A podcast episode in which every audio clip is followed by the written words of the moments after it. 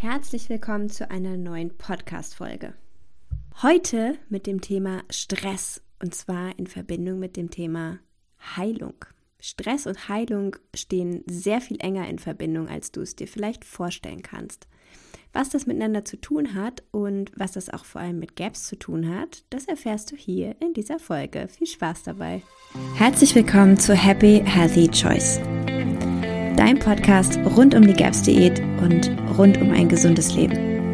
Ich bin Sandra Christiansen, Certified GAPS Coach und ich freue mich sehr, dass du hier bist.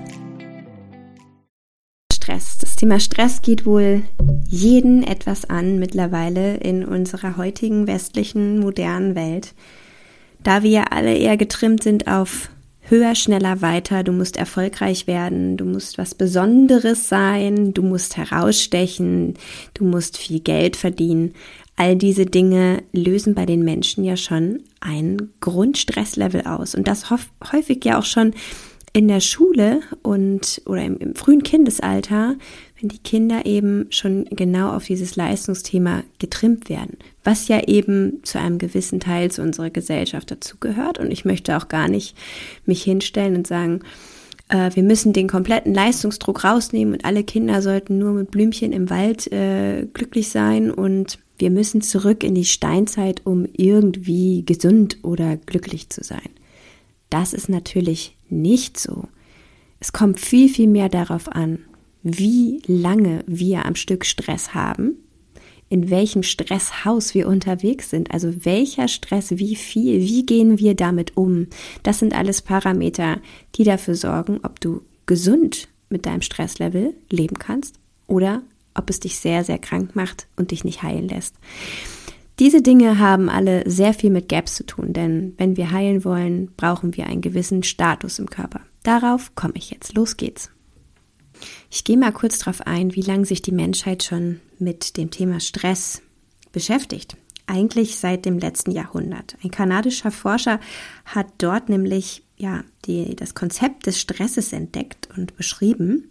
Und er spezifiziert Stress oder definiert den Stress als unspezifische Reaktion des Körpers auf eine beliebige Anforderung. Das heißt also, jede Anforderung. Ne? Das heißt jetzt nicht nur negative Ereignisse. Das heißt jetzt nicht nur Jobstress. Das heißt jetzt nicht nur Familienstress. Das heißt auch positiver Stress. Auch in den Urlaub zu fliegen ist Stress. Positiver Stress. Äh, Heilung ist Stress. Also jegliche Reaktion des Körpers und die ist bei jedem tatsächlich anders. Wie reagiert er auf Stress? Und man kann unseren Stress oder unsere Reaktion darauf in verschiedene Etagen eines Hauses einteilen. Damit fange ich mal an. Also es gibt in diesem Stresshaus, stell dir jetzt mal ein, ein richtiges Haus vor, eben mehrere Ebenen, vier Stück an der Zahl. Und im Erdgeschoss des Stresshauses ist praktisch die, die Happy Life Ebene, wo nichts Besonderes ist und passiert. Das heißt, in dieser Etage gibt es keine Anforderungen, Aufgaben, Verpflichtungen, völliger Frieden. Denk dich mal kurz rein. Völliger Frieden. Du hast keine Verpflichtung fast unvorstellbar, ne? Kleinkinder bewegen sich in dieser Etage am allermeisten. Also vor allem glückliche Kleinkinder, ne? die eine glückliche, zufriedene Kindheit haben können, also eine ganz normale Kindheit. Und wir Erwachsenen sind ab und zu in dieser Etage, wenn wir frei haben, wenn wir im Urlaub sind und alles von uns lassen können und uns wirklich entspannen können. Das ist sozusagen so die, ja, die Etage, in der man sich wünscht, permanent zu sein, die aber einfach natürlich in unserem Leben nicht umsetzbar ist, permanent. Also die meisten Menschen können nicht regelmäßig in dieser Ebene verbleiben. Aber was in dieser Ebene halt passiert, und das ist so interessant jetzt schon mal, was Gaps auch angeht oder was unseren Körper angeht. Wenn du in dieser Ebene bist, dann kann dein Körper wunderbar verdauen, kann wunderbar Schäden heilen, baut sich auf, legt sich Polster an, kann wirklich regenerieren. Das passiert in dieser Phase. Kommen wir mal in die nächste Stufe. Die nächste Stufe sieht schon ein ganz kleines bisschen zackiger aus. Und zwar geht es da dann schon eher darum, einige paar Verpflichtungen zu haben, aber dennoch in entspannter Weise. Ähm, das Ganze ist schon ein bisschen leistungsorientierter. Sie, Dr. Natascha nimmt in ihrem Buch das Beispiel, das Studium geht dann los, man, man hat die Sommerferien hinter sich, man lernt neue Leute kennen, man fängt an, ähm, so einen kleinen Nebenjob zum Beispiel zu machen, an ersten ähm, Vorlesungen teilzunehmen. Also man hat schon so erste, ja, erste kleine ja, Stressmomente und man lernt schon wieder viel effektiver, zielgerichteter und schneller. Also in der, in der Ebene davor lernt man eben sehr langsam, alles ist sehr ruhig, man, man, man ist sozusagen auf so einem ersten Gang unterwegs. Das beschleunigt sich in der Stufe 2 schon mal. Trotzdem, das Leben ist schön, es funktioniert alles noch sehr gut im Körper. Stresspegel steigt ein ganz kleines bisschen, aber ähm, es ist alles noch fein in dieser Stufe. In dieser Stufe sollte man sich eigentlich deutlich mehr bewegen. Du lernst in dieser Stufe gut, du schläfst gut, du bist effektiv, ja, und ähm, kannst dein Leben vollends genießen. Wenn wir jetzt in die nächste Stufe gehen, dann kommen wir zum Beispiel mal ein, ein, ein lebendes Beispiel in die Prüfungsphase in der Uni. Das heißt, es steht ein Ereignis bevor, was dich unter Stress setzt, wo du ein Leistungsziel hast, Druck baut sich auf, deine Psyche ist völlig in Alarmbereitschaft, du bist schnell gereizt, ungeduldig, aggressiv, alles wird heruntergefahren im Körper.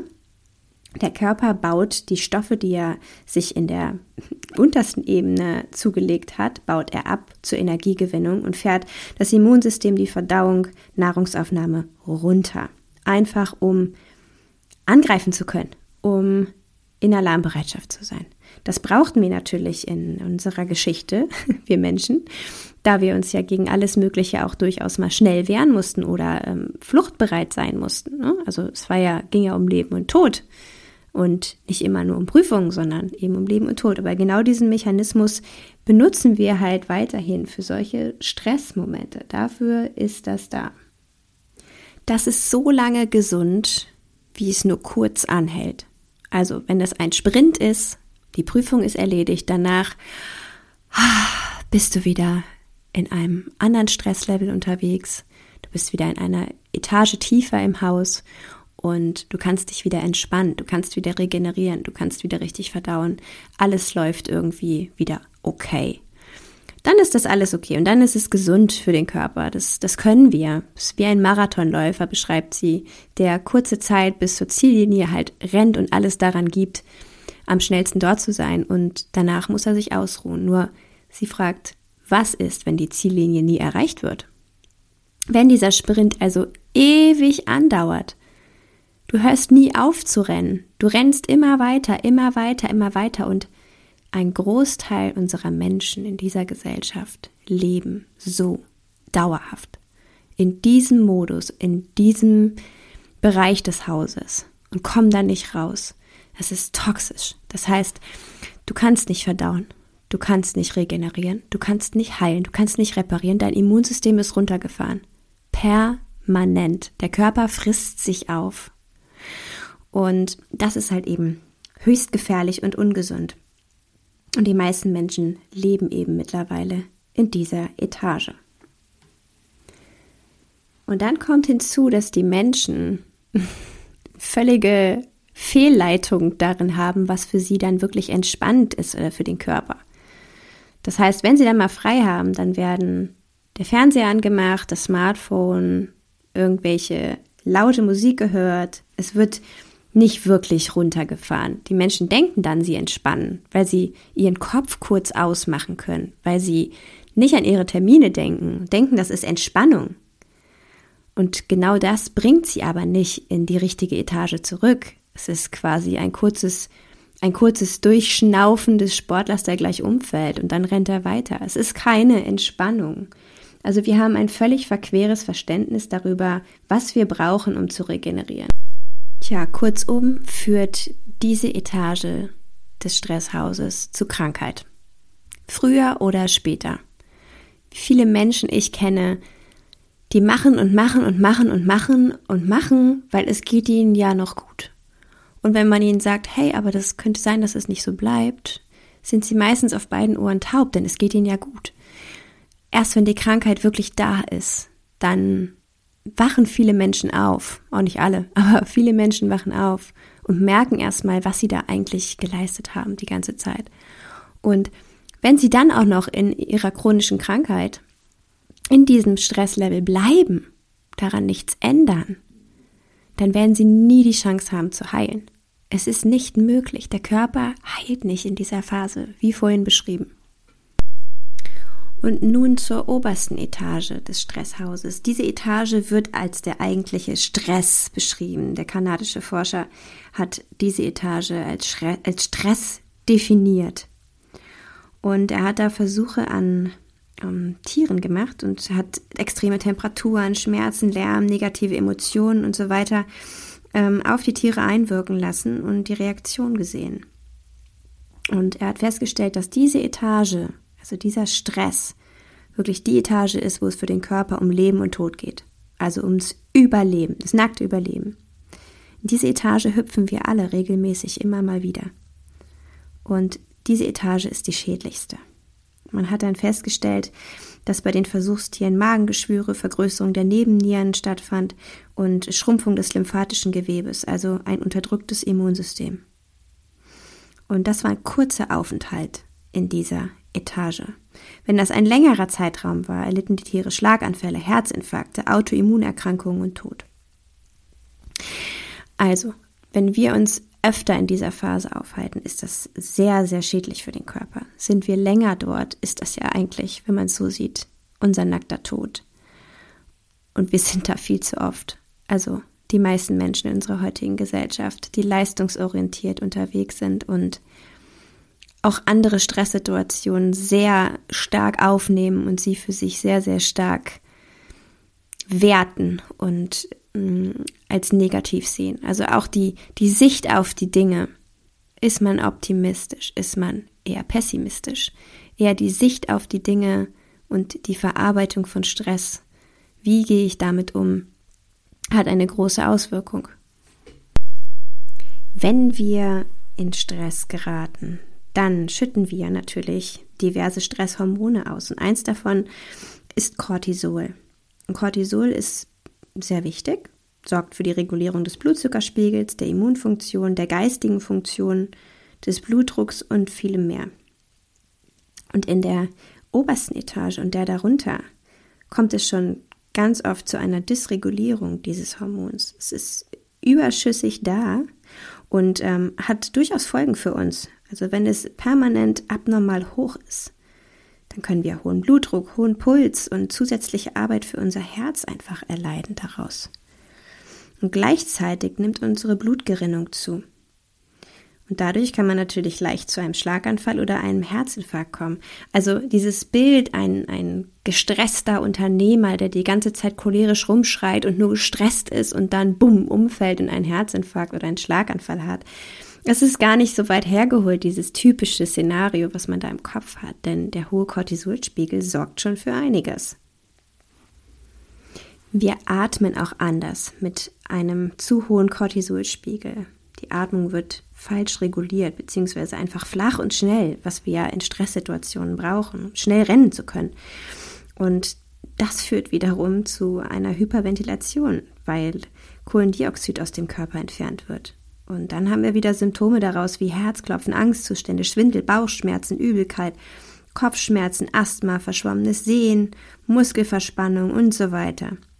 Also du siehst schon, es hat eine hohe Auswirkung darauf, wie wir leben, wie unser Körper, in welchem Zustand ist, ob er gesund bleibt oder nicht, ob wir Stress haben oder nicht. Mm. Und gleichzeitig durch ähm, durch den erhöhten Cortisolspiegel erhöht sich auch der Blutzuckerspiegel chronisch. Bedeutet, das legt wieder die Grundlage für das metabolische Syndrom. Und das wiederum legt den Boden für die Entwicklung von Typ 2 Diabetes, Fettleibigkeit, Herzkrankheiten, Alzheimer, Krebs. Also es ist so weitreichend, was Stress, ab, abnormaler Stress in der obersten Etage mit uns macht und auch schon in der Etage darunter natürlich. Unsere Nebennieren produzieren noch ein weiteres Stresshormon, nämlich Aldosteron. Und das ist für den normalen Mineralstoffwechsel verantwortlich und natürlich damit auch den Blutdruck. Und ein zu hoher Cortisolspiegel führt zu einer Dysregulation der Aldosteronproduktion, also für dieses ähm, Hormon, was für den Mineralstoffwechsel verantwortlich ist. Dadurch verlierst du wiederum eventuell zu viele Mineralien über Schweiß und Urin und dein Blutdruck könnte abnormal werden. Letztlich sorgt Cortisol auch dafür, dass mehr Blut in Richtung Muskeln fließt, natürlich, um flüchten zu können, um kämpfen zu können und dafür andere Organe, die Nieren und ähm, unser Immunsystem, unser Verdauungssystem, die werden ähm, auf der anderen Seite dann weniger mit Blut versorgt. Und das hat natürlich dann einige Folgen, die das mit sich trägt. Und du bist nicht mehr richtig abwehrfähig, was, was Krankheiten angeht. Du kannst nicht mehr richtig verdauen. Du nimmst nicht mehr richtig Nährstoffe auf. Und die Unterdrückung der Nierenfunktion und Urinproduktion kann natürlich dazu führen, dass du, dass du viele Harnwegsinfektionen bekommst. Also du siehst, du hast da weitreichende Folgen vor dir, wenn du an deinem Stresslevel, an deinem ja, Stresshaus nichts machst und nicht regelmäßig dafür sorgst, wieder in die unteren Etagen zu kommen. Es gibt noch so viel weitere Auswirkungen von Cortisol und Co. Und ich denke, die Message ist klar. und die Message in Sachen Gaps ist auch klar, denn wir wollen natürlich heilen, wenn wir Gaps machen. Wenn du aber hm, zu Hause fleißig kochst und setzt alles toll um und bist trotzdem den ganzen Tag in deinem vorletzten oder letzten Stresshaus oder deiner Ebene unterwegs, dann wirst du nicht weiterkommen. Dann wird sich auf Dauer an deiner chronischen Erkrankung nicht viel ändern. Das gleiche können wir auch auf unsere Kinder ähm, um, umswitchen. Wenn du mit deinem Kind von A nach B fährst, acht Therapien gleichzeitig machst, weil du es gut meinst und nebenbei Gaps, wird dein Kind nicht heilen. Also gönn dir zum Heilen Zeit, Ruhe, die unterste Ebene. Und wenn das gar nicht geht und du musst natürlich nebenbei noch für deine Familie finanziell sorgen, keine Frage, dann versuche mit dem Stresslevel, mit dem niedrigsten Stresslevel, den du irgendwie erreichen kannst in deinem Job, richtig umzugehen.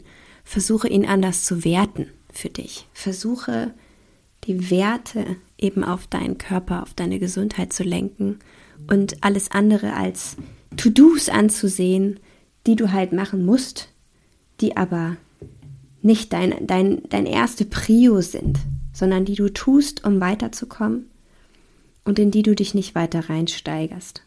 Somit ist auch einleuchtend, dass jedes Stresslevel, also jede Ebene dieses Hauses bei jedem anders ist und bei jedem in einer anderen Situation erreicht wird. Während der eine schon in seinem obersten Stresshaus ist, wenn er fünf Anrufe auf einmal kriegt, ist der andere immer noch unten in seiner Ebene, in der meinetwegen zweiten Ebene, weil ihn die fünf Anrufe überhaupt nicht stressen. Der sich denkt, ja, rufe ich halt einen nach dem anderen nachher zurück. Nicht schlimm. Und das ist das, was ich meine. Du kannst, du kannst mit auch diversen Trainings, die es da mittlerweile für gibt. Ne? Es gibt ja so viel Trainings schon in diesem Bereich, kannst du so viel an deinem Stresslevel, an deinem Stressmanagement machen, dass deine Etagen eben nicht so schnell durchsprungen werden und du ganz oben bist, wenn du eben fünf Anrufe bekommst. Denn es ist essentiell für deinen Körper. Ich denke, das ist nach dieser Folge jetzt absolut hängen geblieben, dass es sehr schädlich ist, selbstzerstörerisch, wenn du an deinem Stressmanagement nichts machst. Und ich rede deshalb so klugscheißerisch mal wieder, weil ich selber, selber diese Dinge durchlaufen habe. Ich habe mich fertig gemacht. Fertig. Und auch während der Umsetzung der GAPS-Diät, wo es um mein Kind ging, habe ich mich so runtergerockt, mich ausgelaugt. Ich habe mich nur darauf konzentriert. Ich war permanent in meinen oberen Stressebenen unterwegs. Und deshalb spreche ich jetzt mit diesen Worten zu dir, dass du das nicht so weit kommen lässt und wenn du schon in diesem Bereich bist, es erkennst und da etwas dran änderst. Ja, und denke mal dran, alles, was Heilung betrifft, macht dein Körper. Der macht das. Nicht das, was du dir einwirfst, nicht das, was du isst, nicht das, was du ihm von außen gibst, heilt ihn, sondern er sich selbst und er muss auch die Möglichkeit dazu bekommen von dir. Mit diesen Worten möchte ich dich jetzt allein lassen. Und zu guter Letzt habe ich noch ein Codewort versprochen für alle, die das jetzt hören wollen, brauchen. Es ist das Codewort Power. Und wenn das nicht an, an dich adressiert war, weil du nicht auf meiner Warteliste bist, noch nicht, ähm, dann melde dich doch da noch an. Ich habe sie nach wie vor noch offen. Mein Online-Kurs ist ja in den letzten Zügen und in dem Online-Kurs lernst du ja eben, wie du die GAPS-Diät für dich oder dein Kind umsetzt und wie du dabei bleibst und kriegst sehr viel hilfreiches Wissen und Tipps. Und bislang kannst du dich auf meiner Warteliste eben dafür anmelden und weißt sofort Bescheid, wenn es losgeht. Ich wünsche dir eine gute Zeit mit wenig Stress. Bis ganz bald.